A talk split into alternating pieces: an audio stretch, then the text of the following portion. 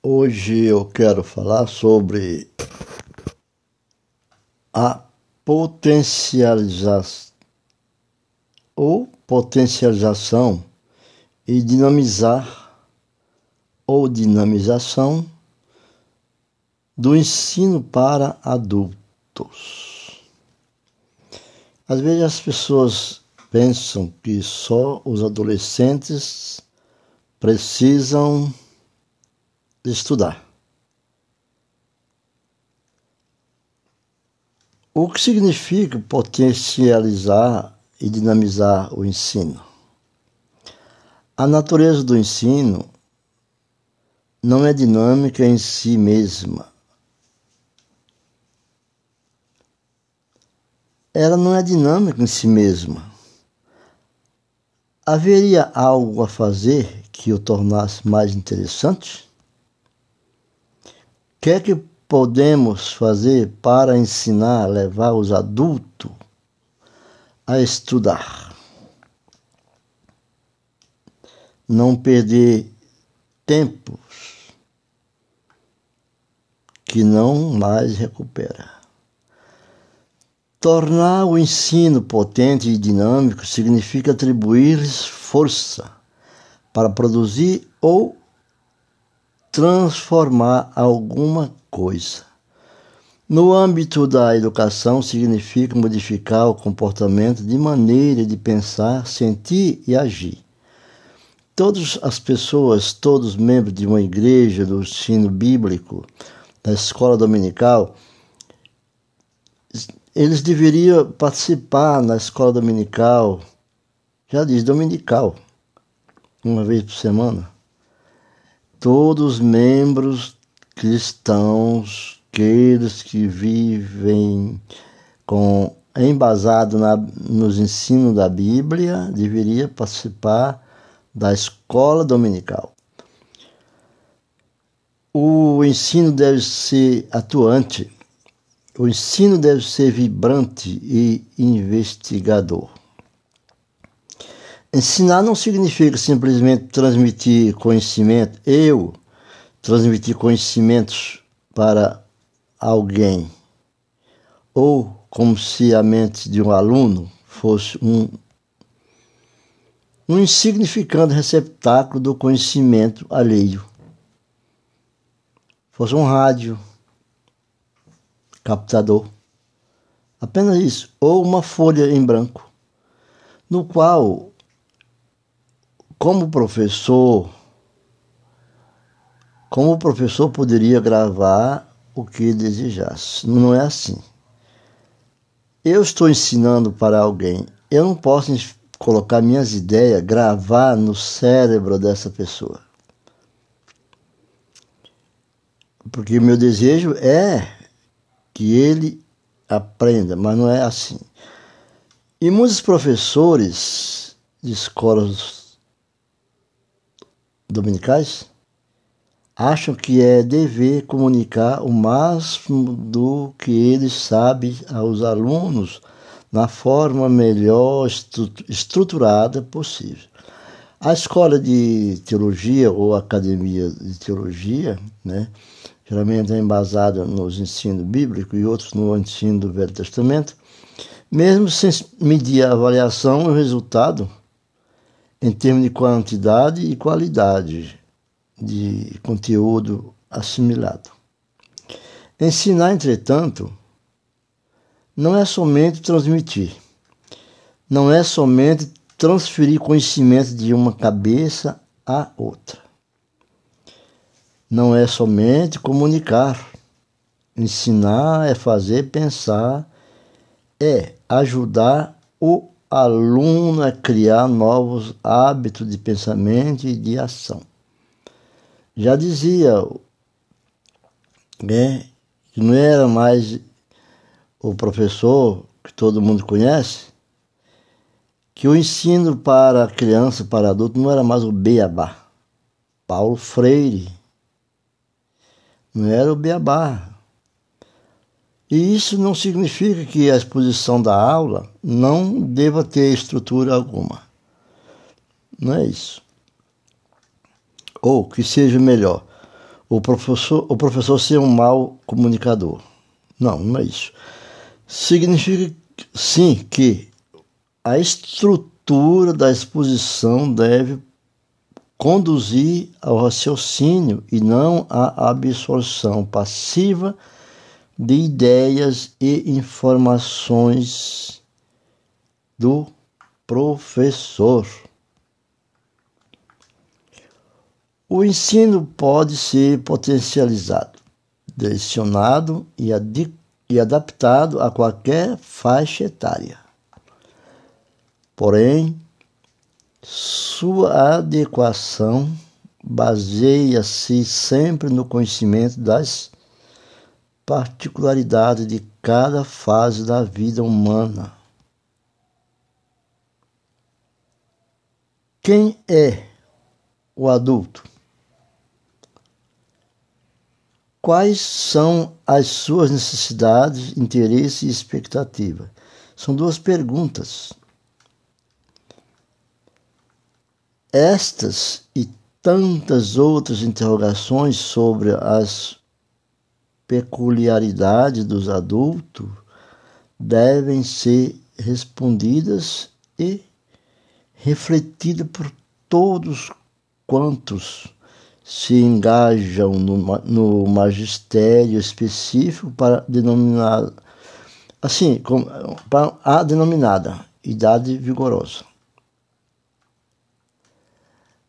É uma escolha pedagógica. Segundo o dicionário Aurélio, o termo adulto traduz respeito ao indivíduo que atingiu com completo desenvolvimento e chegou à idade vigorosa, que atingiu a maioridade. É assim que diz o dicionário Aurélio. Segundo, segundo Aurélio, né, o dicionarista. Então, esse desenvolvimento no âmbito psicológico diz-se do indivíduo que atingiu plena maturidade e expressa em termos de adequada integração social e adequado controle das informações intelectuais e emocionais. Além dos aspectos físico e psicológico, Podemos também observá-lo pelo prisma social e espiritual. A maioria dos adultos está estabilizada na área financeira, familiar e social e buscam coisas concretas e reais. Suas expectativas estão calcadas e fundamentadas em aspectos reais da, da vida, época da mais completa manifestação da vida. Tempo de grande produtividade, período em que se manifesta maior capacidade de discernimento e sérias responsabilidades, amizades estáveis, grandes, grande ambição e força de vontade. Também de comodismo espiritual, no sentido de imaginar que já sabe tudo que diz respeito às coisas espirituais. Como atingi-lo com o ensino bíblico. Como motivá-los ao estudo da palavra de Deus? Como reverter o quadro de estagnação e rotina?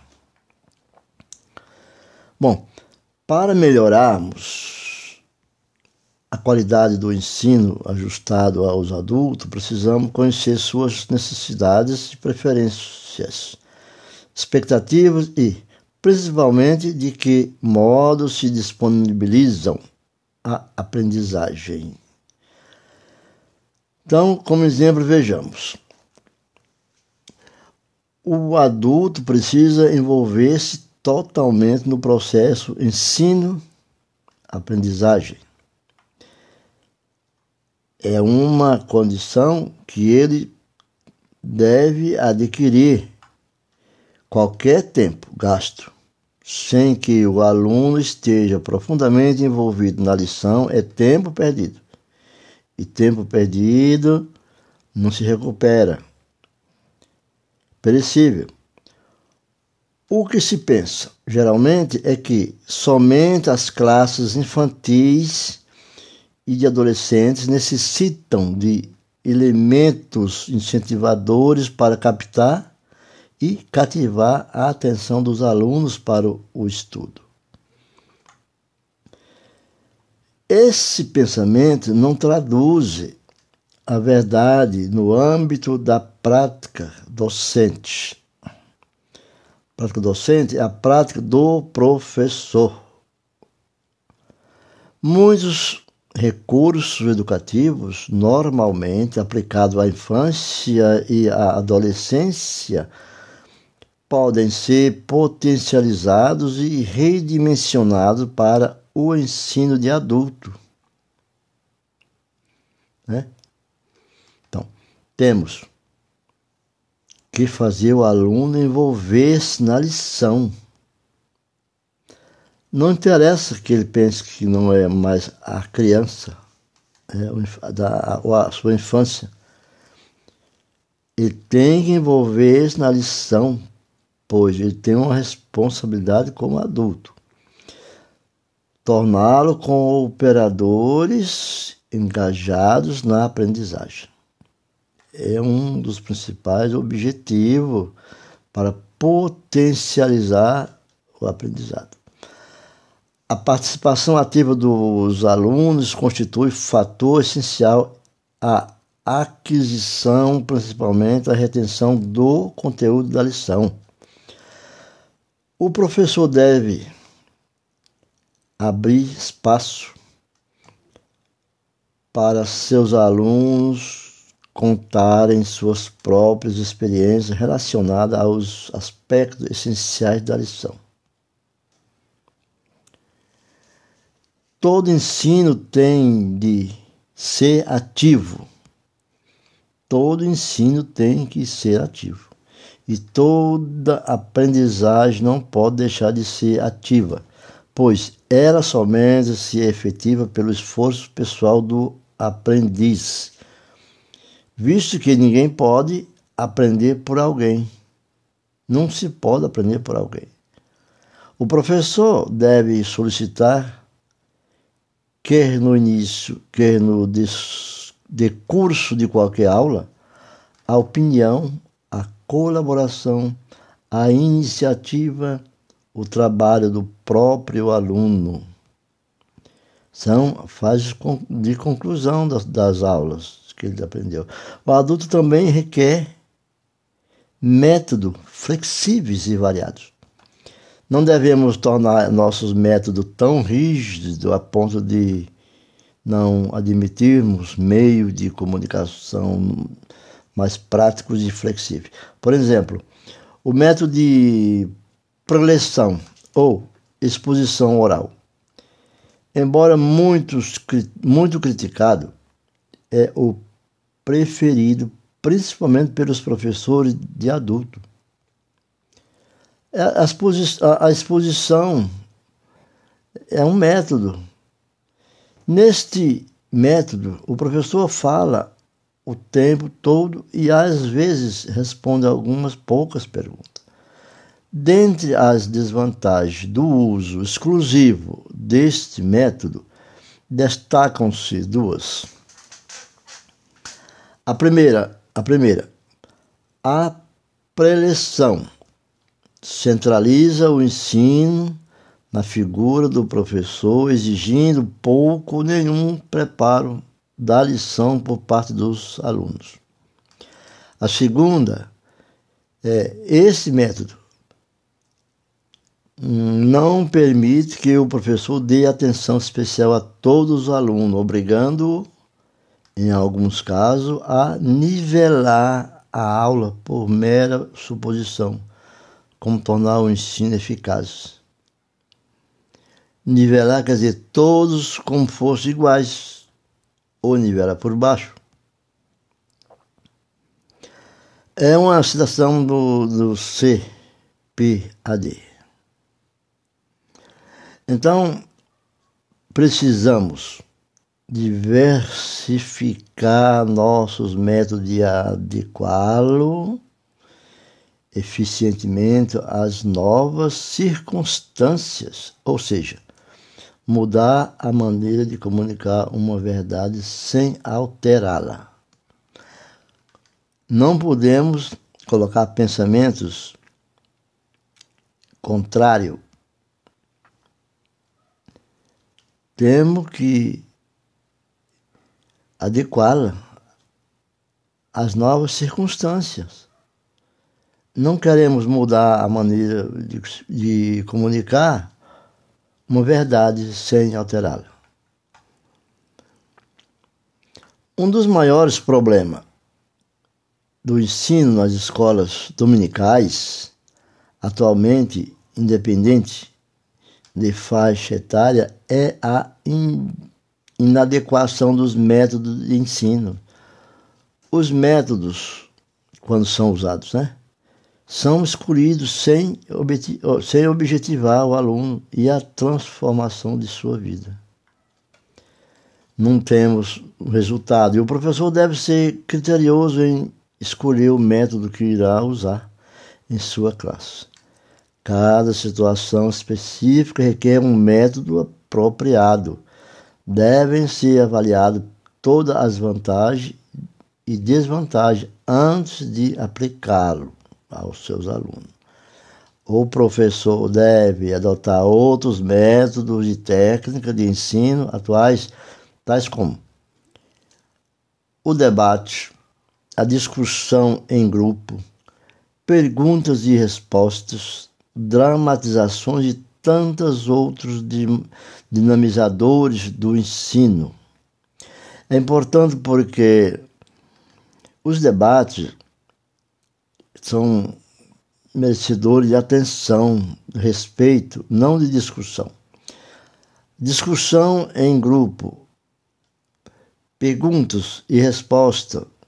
Todos querem saber, poucos perguntam, mas todos querem saber. Quando mesmo não faz uma pergunta, ele tem uma pergunta e muitas perguntas, muitas respostas às vezes responde aquela pergunta que ele não fez. As dramatizações e tantos outros tem que, tem que ter essa interação dramaturgia relacionada com a arte de interpretar e de, os dinamizadores de ensino. E o adulto também precisa de, de novidades e o professor deve cultivar sempre o senso de novidade. Deve criar um ambiente de constante expectativa do novo, do atraente, da curiosidade. O adulto quer livrar-se do tédio e da monotonia. Ele deseja entrar em atividade e demonstrar que é habilidoso e criativo. Todos eles têm esse pensamento. É, faz parte da sua maturidade. E o conteúdo da, da, das, revistas, das revistas, né? das informações de aplicação, por mais enriquecedor e profundo que seja, não é o suficiente, até mesmo em função do pouco espaço para desenvolvê-lo. Os alunos sempre esperam que o professor transmita à classe informações complementares. Então, até aqui, nós vamos revisar tudo isso porque as escolas, aqueles que são professor de escolinhas dominicais, devem potencializar suas classes, criando esses pormenores citados, porque do contrário o professor simplesmente reproduz enfadonhas e rotineiras rotineiramente o conteúdo da revista. Transmite o conteúdo da revista. Sem, sem empreender o esforço da pesquisa está irremediavelmente fadado ao fracasso. Muitos não irão assistir, muitos não irão ouvir a palavra, porque não é mostrado nada de diferente. Apenas lê, lê, lê. E eles não têm a oportunidade de falar em grupo. Muitos professores, por não dominarem o conteúdo, muitos ser professor, tudo bem, mas temos que, tem que dominar o conteúdo da revista, da leitura bíblica, do ensino. Muitos não dominam e chegam até ser intransigente, acolhendo com um olhar de desagrado a mínima participação da classe. A classe não está interessada porque não está recebendo alimentos espiritual e não, não, eles não são uma cabeça como uma folha em branco, nem uma gravadora que grava tudo quando fala o professor. Não ou interpretação de sua preleção. Temem, na verdade, que o aluno faça pergunta. Muitos professores temem. Temem que o aluno faça perguntas que não esteja atrelada direta ou indiretamente às suas ideias pré-concebidas ou estruturas mentais arrumadas. Mas não permite não dá a oportunidade, não é relatos, é perguntas e resposta e discussão. Isso evidencia indubitavelmente total desprezo, essa proibição e descuidado com o Ministério de Ensino. O professor deve conhecer muito bem o assunto que está ensinando, tem que ser versados no que ele está transmitindo. Um fraco domínio do conteúdo bíblico resulta num ensino deficiente. Lembra uma frase de um grande teólogo sobre a palavra de Deus? Diz que aqueles que possuem o dom de ensinar devem esmerar-se em fazê-lo. Se é ensinar, haja dedicação ao ensino. Romano 12, 7. Romano 12, 7 fala sobre isso. E como também o professor deve conhecer bem o que está, o assunto que está ensinando. Essa frase é John Milton. John Milton Gregory. Então, eles são em Romano, Paulo fala aos Romanos 12, 7 também, a mesma coisa. Então, se é professor, se tem o dom da palavra de Deus, aqueles que possuem o dom de ensinar, devem esmerar-se em fazê-lo. Porque ele diz assim: e se é ensinar, haja dedicação ao ensino. Haja dedicação ao ensino. Vamos ficando por aqui, porque já está um pouco longo. E nessa palavra de hoje, nessa mensagem de hoje, como aos professores dos cursos né, da revista de ensino dominical, Escolinha Dominical, que procure conhecer o assunto, estude. Tem uma semana inteira para apresentar essas aulas, porque vamos cair, tornar fadado ao fracasso, a descrença e o abandono e não ser reconhecido como professor, aquele que esmera em fazê-lo a dedicação ao ensino. Segundo Romano 12, 7. Ficamos por aqui, que Deus abençoe grandemente.